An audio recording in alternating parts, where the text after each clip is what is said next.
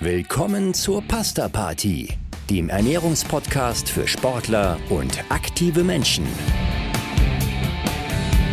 Unter dem Motto Nutrition meets Science dreht sich hier alles um die gesunde und zielgerichtete Ernährung. Im Alltag, im Training und im Wettkampf. Und hier sind eure Hosts, der Mediziner, Publizist und Triathlet Frank Wechsel und die Pharmazeutin, Ernährungsexpertin und Gründerin von NFT Sport, Caroline Rauscher.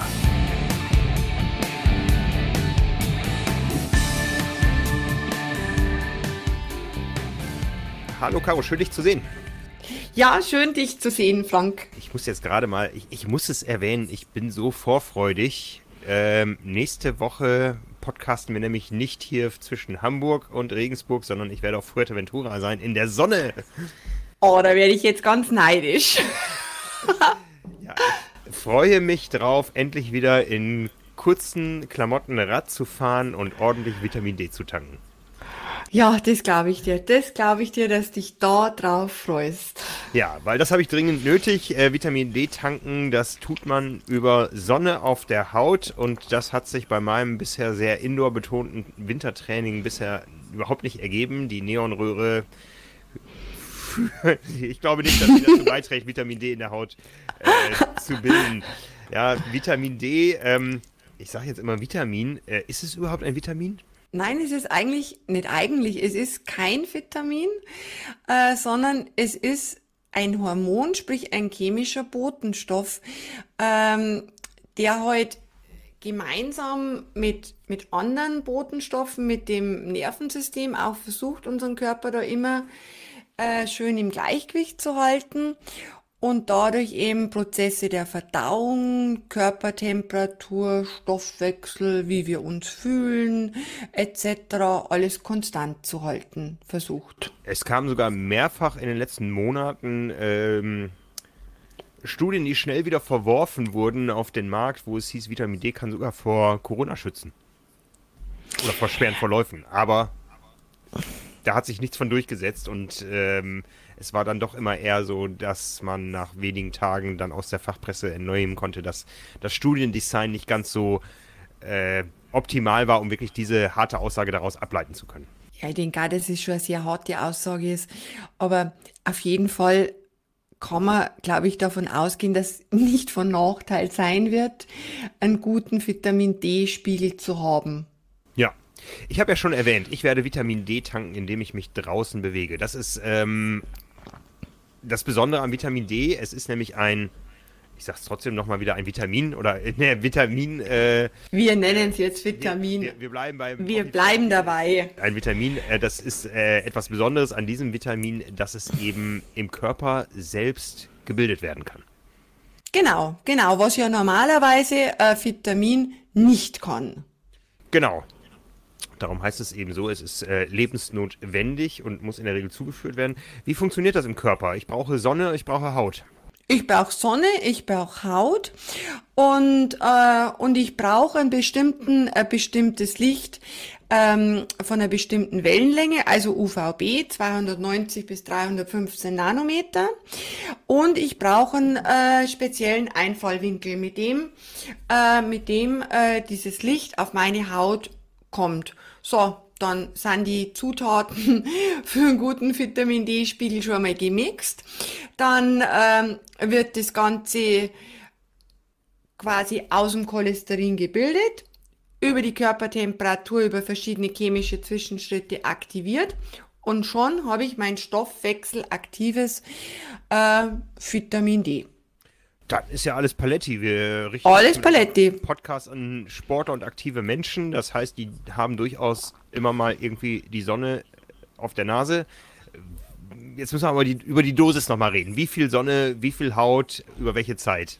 Ja, und, bei uns. Und jetzt genau das, äh, ich weiß, worauf ich hinaus ist Sonne, gleich, ist Sonne gleich Sonne? Ich fliege auf die Kanaren. Ist die kanarische Sonne genauso wie die hamburgische Sonne? Es hängt ab vom Breitengrad, wo du denn, wo du denn bist. Also man kann sagen als Faustregel, alles was nördlich vom Breitengrad von Rom ist. ist so, äh, dass wir diese, diese UVB-Strahlung, die wir brauchen, damit eben in der Haut das, äh, über diese Zwischenschritte das Vitamin D gebildet werden kann, ähm, diese, diese Ausgangssituation haben wir April bis September, weil da dieser Einfallswinkel von ungefähr 42 Grad eben stattfindet. Und wenn man sich das einmal auf dem Globus anschaut, wir sind ja auf dem Breitengrad von Kanada, das denkt man immer gar nicht, dass wir so, mhm. so, so nördlich sind. Ähm, wo, auf welchem Breitengrad denkst du, dass Fuerteventura ist? Das ist auf jeden Fall südlicher wie Rom, oder? Das ist südlicher als Rom, auf jeden Fall. Ja, also müsste ich jetzt auch genau schauen, äh, wo es ist. Äh, ich weiß, dass Montreal auf dem gleichen Breitengrad liegt wie, ähm, wie äh, Madrid, glaube ich, ja, wo du eben sagtest, Kanada liegt äh, äh, ähnlich hoch wie wir. Ja, also mhm. ähm, ich denke mal, die Sonne von Fuerteventura, die dürfte auch im März schon reichen. Ja, also ich glaube es jetzt auch. Ja, du hast schon eine gute Ausgangssituation, wenn du alles richtig machst.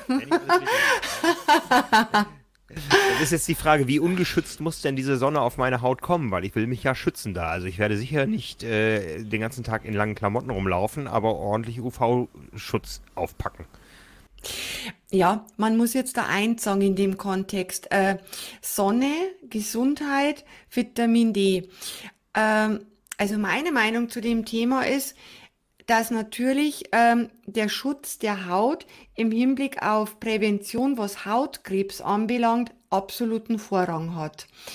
Ähm, und wie viel Sonne man verträgt, äh, das ist individuell ganz unterschiedlich, weil es auch vom Hauttyp abhängt. Wenn ich jetzt, ähm, wenn ich jetzt blauäugig, hellhäutig äh, ähm, habe ich jetzt blauhäutig gesagt? Nein, blaue Augen. Blaue Blauäugig. Augen habe ich gemeint. Blauäugig. ähm, oder so ein leicht rote Haare, so dieser ganz, ganz helle Teint habe, dann muss ich nämlich mit der Sonne viel, viel besser aufpassen, weil es geht nicht darum, einen Sonnenbrand zu vermeiden, sondern es geht darum, schon Hautrötungen zu vermeiden. Mhm. Und äh, deswegen würde ich das auch nicht provozieren, zu sagen, Vitamin D, komme was wolle, ist egal.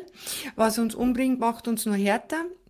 Ähm, es ist wichtig, dass man eben Hautrötungen vermeidet. Und man kann ja, man kann ja durchaus auch so therapeutisches Sonnenbaden, nenne ich es jetzt einmal, machen. Ähm, in den Mittagsstunden, wo ja die Intensität vom UV-Licht am höchsten ist, dass man in den Garten mit der Badehose geht und sich halt da äh, je nach Eigenschutzzeit des Körpers wirklich bestrahlen lässt und dann wieder raus und anzieht, beziehungsweise wenn man dann sportliche Aktivitäten, wie du beispielsweise lange Radausfahrten machst, schon die sonnenexponierten Stellen mit, äh, mit Sonnencreme eincremt. Mhm, mh. Also da würde ich ganz vorsichtig agieren. Das äh, sowieso äh, reicht es dann trotzdem noch, dass ich, ähm, wenn ich mit Lichtschutzfaktor 50 den ganzen Tag unterwegs bin, bekommt die Sonne nein, die, die, Haut bekommt genug Sonne, um braun zu werden, bekommt sie auch genug Sonne, um Vitamin D zu bilden, ohne mich zu einer Substitution ähm, zu bewegen? Also wenn du mit Lichtschutzfaktor größer 30 unterwegs bist, äh, dann weiß man, äh, dass ungefähr 95 Prozent von der, von der notwendigen UVB-Strahlung abgeblockt wird. Äh, das heißt, ähm, du wirst zwar in der Sonne sein, du wirst die Wärme, du wirst das restliche UV-Licht genießen, es wird dir gut tun für Leib und Leben und äh, vor allem für die Seele auch. Ähm, aber was die Vitamin D-Produktion anbelangt, ähm, ja, das wird jetzt nicht so prickelnd sein. Okay, okay. Das heißt, es ist verdammt schwer, über diesen alten Mechanismus, der heute in Vergessenheit geraten ist, Sonne auf Haut und viel draußen sein, seine Vitamin D-Versorgung alleine sicherzustellen. Kann ich so Schwierig, ja. Ja, ja, genau. Es hängt natürlich einer von vielen anderen Faktoren ab, aber so wie du das jetzt gesagt hast, ja, schwierig. Okay, wir richten uns ja mit diesem Podcast an Sportler und aktive Menschen. Die sind per se doch, glaube ich, häufiger mal draußen. Wir haben aber festgestellt, es reicht trotzdem nicht. Warum reden wir trotzdem über in diesem Kontext Sport und Aktivität über Vitamin D, warum brauchen aktive Menschen und Sportler vielleicht mehr Vitamin D? Aktive Menschen, Sportler, gesundheitsbewusste Menschen brauchen einfach einen optimalen ähm, Vitamin D-Spiegel, um eben die vielfältigen Auswirkungen also die positiven Auswirkungen, ähm, die Vitamin D auf sehr viele, und da können wir ja dann einmal uns ein paar anschauen, physiologische Prozesse hat, da muss der Spiegel passen. Das ist ganz wichtig. Wir können jetzt uns da stundenlang, ja, das ist jetzt übertrieben, über den Benefit von Vitamin D unterhalten. Fakt ist, äh, diese positiven Effekte, die unter anderem heute halt für den aktiven Menschen total wichtig sind, die werden nur angeknipst, wenn der Spiegel passt. Mhm, mh. Ja, wie stelle ich fest, dass mein Spiegel nicht passt? Ganz einfach, über eine Blutanalyse beim Arzt. Die macht der in der Regel eigentlich nicht. Das heißt, ich muss ihn schon darum bitten, dass er das tut.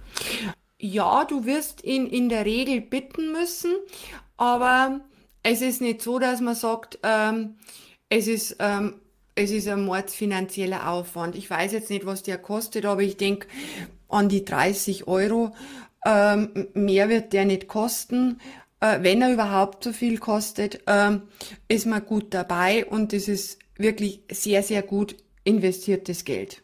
Ja, dann habe ich mal einen aktuellen Status. Hm, du sagtest ja, Sportler müssen ein bisschen mehr darauf achten. Gelten für den Sportler denn die gleichen Normwerte, wie der Arzt sie in seiner Tabelle vorfindet, die über die allgemeine Bevölkerung runtergebrochen ist? Du, das ist total interessant. Ähm, wenn wir, wenn wir die Laborzettel so sehen, das hängt dann vom, äh, vom Labor ab, äh, wie, die, wie die Bereiche sind. Also von bis ist passt, dann optimal, suboptimal, toxisch etc. Hat bestimmt jeder schon gesehen. Und ähm, da gibt's ganz verschiedene Bereiche je nach Labor. Ähm, Fakt ist, der optimale äh, Vitamin D-Spiegel für einen Sportler sollte auch nicht anders sein wie der vom gesundheitsbewussten Menschen, vom aktiven Menschen. Ähm, weil dieser, dieser optimale Vitamin D-Spiegel äh, für sehr, sehr viele Bereiche heute halt total wichtig ist. Und wenn wir uns da ein paar nachher anschauen, dann äh, wird man sehen, dass das für einen Sportler wichtig ist, aber für einen aktiven Menschen oder für den, der heute halt noch weniger tut, genauso wichtig ist. Mhm. Heute halt aus einem anderen Blickwinkel gesehen. Okay, also das ähm, sollte der Arzt dann auch einschätzen können, wenn er in der Anamnese eh nach Aktivitätsgrad und so weiter fragt. Ja, ähm, wie schnell äußert sich denn, wenn da bei mir irgendwas nicht im, im äh, Reinen ist? Also ich könnte mir vorstellen, als Hamburger habe ich äh, Ende August einen anderen Wert als äh, jetzt Mitte Februar ja, man kann es nicht so pauschal sagen, weil du hast es ja vorhin schon selber angesprochen, äh, wie ist mein Verhalten, was die Sonnencreme anbelangt, wie aktiv bin ich draußen, was mache ich, was tue ich äh, und, und, und. Also am, am, am Wert wird man nicht vorbeikommen, wenn man, wenn man wirklich Aussage treffen möchte. Und äh, ich glaube, wir schauen uns vielleicht erst einmal ein paar Bereiche an, ähm, auf die ein optimaler Vitamin D-Spiegel wirklich vielfältige Auswirkungen hat. Mhm. Und dann sagen wir, ja genau, das wollen wir haben. Und äh, dann überlegen wir uns, wie merke ich es denn, wenn es nicht so optimal ist? Was denkst du, was meinst du, sollen wir mal so machen? Ja, also mir wurde immer wieder gesagt, ich habe ja als Sportler auch so das ein oder andere Verletzungsproblemchen hinter mir, ähm, oft im Bereich der Knochen und Sehnen und ähm, da wurden mir natürlich immer wieder von der Physiotherapie verschiedene Übungen gezeigt und es wurde aber immer wieder gesagt, Vitamin D ist das klassische Knochen- und Sehnenhormon. Das musst du auf jeden Fall im Griff haben. Ja, genau, das ist richtig. Ähm, weil die Knochengesundheit äh, ist ein so, so ein Bereich, in dem das ähm, Vitamin D mit reinspielt. Und zwar ist der Hintergrund der, dass wenn man Werte, ich schmeiße jetzt einfach einmal eine Zahl in den Raum, äh, von größer 30 Nanogramm pro Milliliter. Und das ist schon, das ist eh eher niedrig gewählt vom Spiegel her. Aber also auf jeden Fall größer 30 Nanogramm pro Milliliter sollte der Vitamin D-Wert sein. Dann kann man davon ausgehen, dass Calcium gut aufgenommen wird. Und Calcium ist ja wichtig für die Knochen. Es geht aber in dem Zusammenhang mit den Knochen nicht nur um die Calciumaufnahme, sondern auch, dass sich die Aktivität von den Knochenzellen verbessert. Und äh, wenn eben der Knochen ausreichend mit Kalzium, und es ist er ja dann durch die Vitamin D-Gabe, äh, versorgt ist, dann beugt es auch Stressfrakturen, also Ermüdungsbrüchen vor. Man kann jetzt nicht sagen, pauschal, wer einen ausgeglichenen Vitamin D-Status hat, wird nie eine Stressfraktur bekommen, weil das einfach viele Ursachen haben kann. Aber diese Ur also diese, dieser Punkt mit der optimalen Vitamin D-Versorgung ist auf jeden Fall schon mal der Weg in die richtige Richtung, was mhm. die Vorbeugung. Also wären wir mal beim Sportler.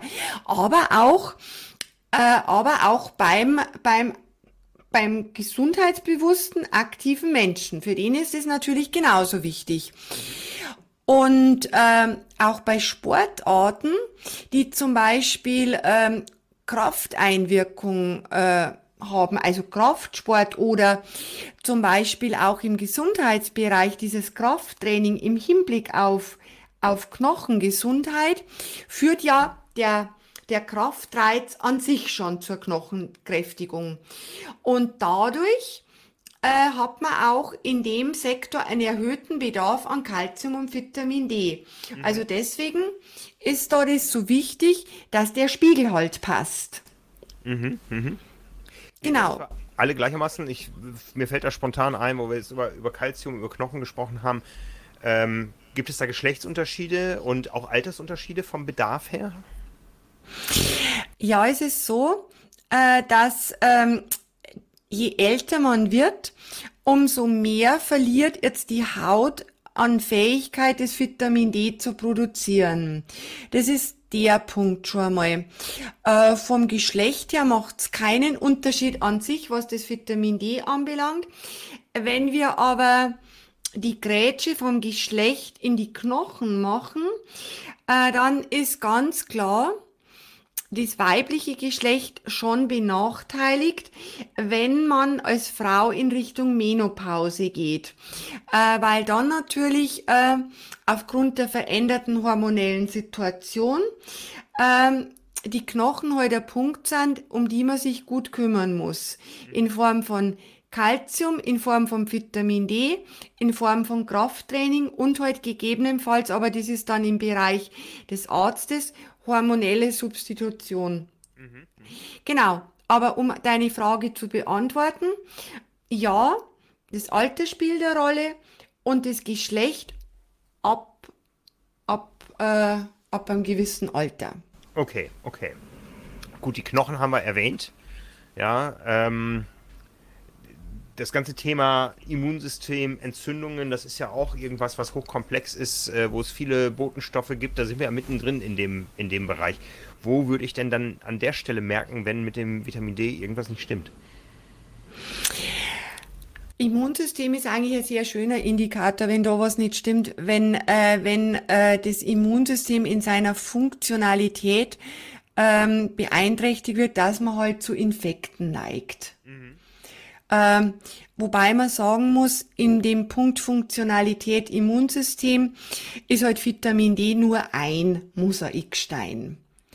Ähm, wenn jetzt äh, die anderen Steinchen auch äh, relativ äh, labil sind, dann äußert sich das halt schneller in der Klinik, als wenn man sagt, na ja, der Vitamin D-Status ist jetzt zwar suboptimal, aber alles andere ist einfach tip top, dann dauert es halt länger, bis sie das, äh, bis sie das durchschlägt. Mhm, mhm. Das sind ja alles Faktoren, die alle betreffen. Jetzt gucken wir nochmal auf äh, den Sportler im Speziellen. Ja, der möchte natürlich äh, Ausdauerfähigkeit zeigen, der möchte Kraftfähigkeiten zeigen. Gibt es auch da einen direkten Einfluss?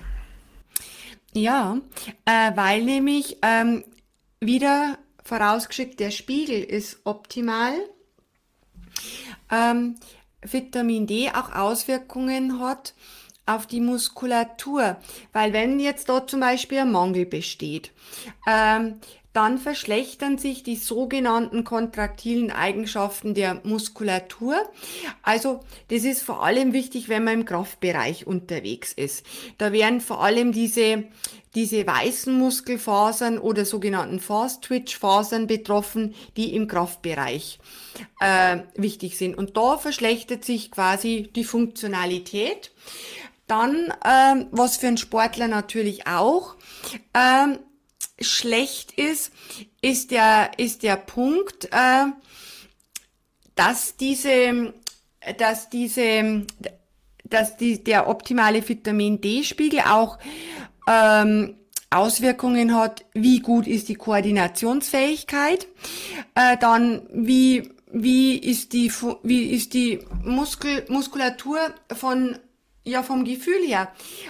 Oft klagen äh, Sportler über diffuse Muskelschmerzen. So ein gewisses Schwächegefühl. Das ist, hast du ja vorhin auch schon angesprochen von deiner, von deiner Physio. Also Muskeln muss man auf gut Vitamin D achten. Ähm, dass eben ein Mangel oder eine suboptimale Versorgung eben einhergehen kann mit Muskelschmerzen, mit einem gewissen Schwächegefühl und äh, da kann man dann sehr oft beobachten, wenn es eben von einem schlechten Vitamin D-Status herrührt, dass sich, wenn man das behebt, dass sie das sehr schnell äh, wieder, wieder behebt dann quasi. Mhm, mh, ja. Also diese Funktionalität der Skelettmuskulatur ist in dem Kontext Sport, auch was die Stärkung der Muskulatur anbelangt, sehr, sehr wichtig. Ja, Du hast vorhin ja mal einen Wert in den Raum geworfen von 30 äh, Nanogramm pro Milliliter Blut. Ähm, gilt das für alle diese Bereiche oder gibt es dafür unterschiedliche Funktionsweisen ähm, des Körpers, unterschiedliche optimale Bereiche? Widersprechen die sich teilweise? Widersprechen eigentlich nicht. Äh, Idealerweise sagt man, dass der Wert zwischen 40 und 70 Nanogramm pro Milliliter sein soll, äh, um eben da maximal präventiv zu wirken. Ähm, es ist so, dass ähm, manche Laborskalen bis 100 draufgehen. Also es heißt jetzt nicht, wenn man über 70 hat, dass das dann ins Toxische geht ähm, sondern 100 ist so in, in Deutschland, glaube ich, äh, die Sicherheits- äh, Cut-off. In USA ist die Sicherheits-Cut-off von der von dieser endokrinologischen Gesellschaft bei 200 festgesetzt worden, ja. Natürlich immer vorausgesetzt, äh, dass äh, nicht irgendwas aus in, in Richtung Krankheit oder sonst was dagegen spricht oder Medikamenteneinnahme oder wie auch immer. Aber so 40 bis 70 ist ein Bereich, wo man sagt, ja, das würde ich gerne haben. Ja, ja ein Stichwort hast du gerade genannt und ich glaube, das ist ganz wichtig, dass wir es hier nochmal hervorheben. Das ist das Wort präventiv. Ja, es geht nicht darum, über übermäßige Sonneneinstrahlung oder Vitamin D3-Gaben, die, über die wir gleich noch sprechen werden, ähm, die Leistung als solches zu fördern, sondern präventiv gegen Leistungseinbrüche, Knochenbrüche, was weiß ich, zu wirken. Ja, also es geht genau. nicht darum, dass man jetzt sagen kann, ähm, ein hoher Spiegel korreliert mit einer hohen sportlichen Leistungsfähigkeit, sondern es geht eher um eine Absicherung nach unten. Ja, ganz genau, ganz genau. Und äh, im Prinzip ähm, beeinflusse ich ja auch meine Leistungsfähigkeit indirekt, äh, weil ich ja jetzt die Systeme wie Immunsystem, wie Knochen, wie Muskeln, wie, wie äh, diese, diese ganze neuromuskuläre Geschichte, wenn ich die gut unterstütze, dann habe ich ja schon die besten Voraussetzungen, dass ich die Leistung schön schön entwickeln kann.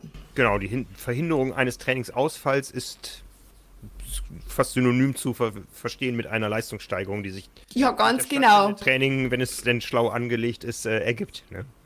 Ja, ganz genau. Ja, jetzt haben wir so ein bisschen darüber gesprochen, was Vitamin D denn machen kann, wenn es nicht da ist. Äh, jetzt hat es auch der Arzt im Labor festgestellt. Was kann ich jetzt tun, wenn es denn schon so weit zu spät ist? Und was kann ich präventiv tun, damit es gar nicht so weit kommt? Also grundsätzlich, ähm, wir haben ja gesagt, den, den Wert bestimmen lassen. Dann, ähm, dass ich natürlich das Sonnenlicht suche, das ist ganz, ganz wichtig. Mhm. Aber immer, also ich kann es nicht oft genug sagen, immer in Abhängigkeit vom Hauttyp, dass man wirklich dieses therapeutische Sonnenbaden macht. Mhm. Ähm, das ist ganz, ganz wichtig. Und dann, je nachdem, wie der Wert ist, dass ich halt dann Vitamin D zu mir nehme. Und ähm, da ist es ganz interessant mit Vitamin D, äh, dass die, die Präparate unabhängig von der Qualität, da kann man jetzt noch nicht sagen, das ist jetzt ein sehr gutes Präparat und das ist halt einfach Mist. Äh, das hängt vom einzelnen Menschen ab, wie das aufgenommen wird. Mhm. Das kann durchaus sein, dass man sagt, ja, das gibt's doch gar nicht. Jetzt habe ich so und so viele Einheiten pro Tag genommen, das korreliert mit meinem Wert, das müsste passen und der Wert geht nicht hoch. Ähm, dann würde ich nicht immer mehr, immer mehr futtern, sondern mir mal überlegen, einfach ein anderes Präparat zu wählen. Mhm, mh. Gibt es Dinge, die jetzt gar nicht so die Form eines Präparats haben, sondern Lebensmittel, die besonders Vitamin D-reich sind? ja, wenn du, wenn du jetzt gerne ähm, Leber dran trinkst, mm. äh, ähm, oder wenn du ganz viel Hering isst, äh, kiloweise. Den, gibt es hier, aber. Ähm, aber nicht kiloweise, lieber Frank. Nicht kiloweise und auch nicht in einer veganen Phase, ja. Nein, also man kann sagen, man kann die Lebensmittel, äh, also die Zufuhr über die Lebensmittel ja, vernachlässigen ist vielleicht ein großes Wort, aber man kann jetzt nichts bewirken damit. Okay, okay. Also sind wir wieder bei den Präparaten. Du hast dich schon erwähnt. Das ist ja eine riesige Industrie. Ähm, Vitamin D heißt es ganz einfach. Meistens dann irgendwie Vitamin D3 und dann meistens auch noch mit dem Zusatz, wenn es etwas teurer ist, K2. Klär uns mal auf. Was, was ist das genau? Welche Form hat das und ähm, wie nehme ich das dann zu mir? Also ich nehme es entweder in Form von Tabletten oder Tropfen oder Kapseln zu mir. Ähm, wenn wenn jetzt der Wert sehr im Keller ist, was gar nicht, äh, was gar nicht selten der Fall ist, äh, dann äh, finde ich es immer eine sehr gute Herangehensweise, wenn man gleich mit seinem Arzt spricht und sich ein verschreibungspflichtiges Präparat verordnen lässt, ähm, das halt äh, schon sehr sehr hoch an, an Vitamin D-Dosierung ist und dann halt in Absprache mit dem Arzt ähm, eine sogenannte Loading-Phase macht, dass das einmal hochgeht und dann auf Erhaltungsdosis geht. Ähm, wie gesagt, man muss ausprobieren, welches Präparat für mich selber geeignet ist, dass der Spiegel hochgeht. Und ähm, das ist jetzt einmal ein wichtiger Punkt.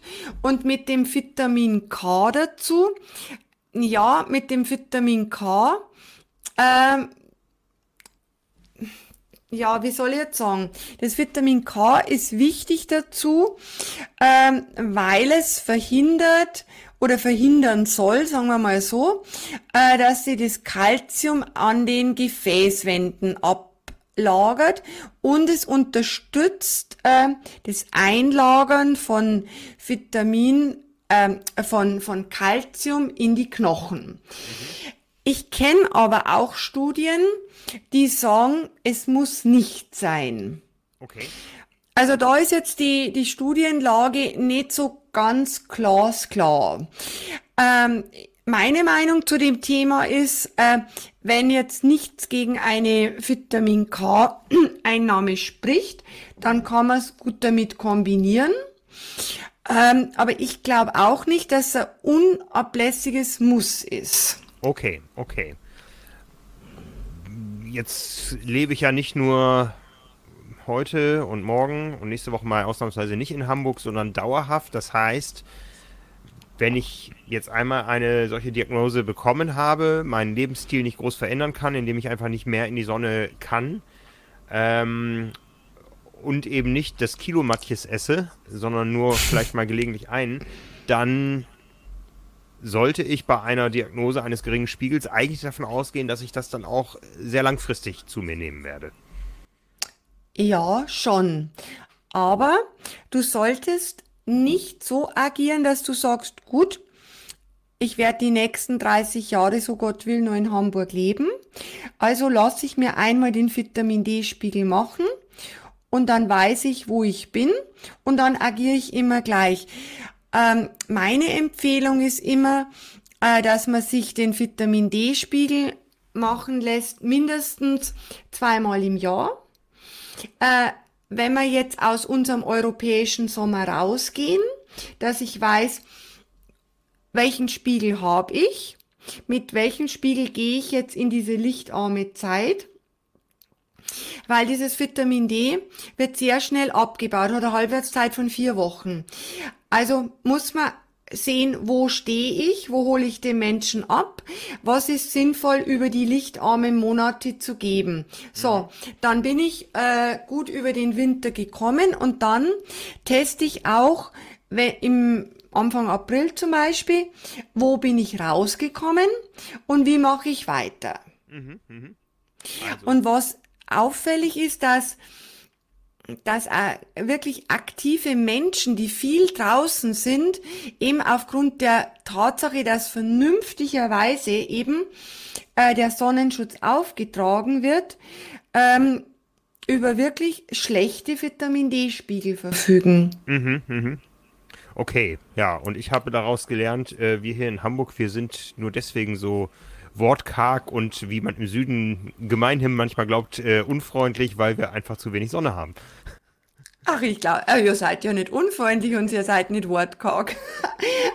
ihr seid vollkommen in Ordnung. das ist ein schönes äh, Schlusswort. Ähm, trotzdem, was nehmen wir noch mit nach Hause? Was nehmen wir mit nach Hause? Also wir haben ja gesagt gehabt, der optimale Spiegel ist wichtig für die Gesundheit und für die sportliche Leistungsfähigkeit. Wichtig ist der intelligente Umgang mit der Sonne. Wichtig ist, dass man Laborwerte hat, auf der Basis substituiert man. Wichtig ist auch, äh, dass man deswegen gehört in die Hand vom Arzt Grunderkrankungen unbedingt berücksichtigt. Ganz, ganz wichtig ist es nämlich.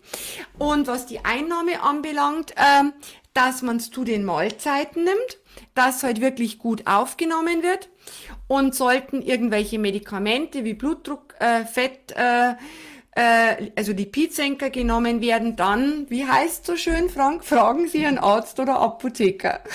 Ganz genau. Gut, also wie gesagt, es ist und bleibt eine Substitution, die man nicht gleichfertig machen sollte, sondern immer wieder sich, sich und äh, seine Werte hinterfragen sollte, ist das Ganze noch so angebracht. Aber es kann Sportler auf jeden Fall ähm, davor schützen, ernsthaft krank zu werden. Und von daher war es diese Folge wert, würde ich sagen. Ja, finde ich auch.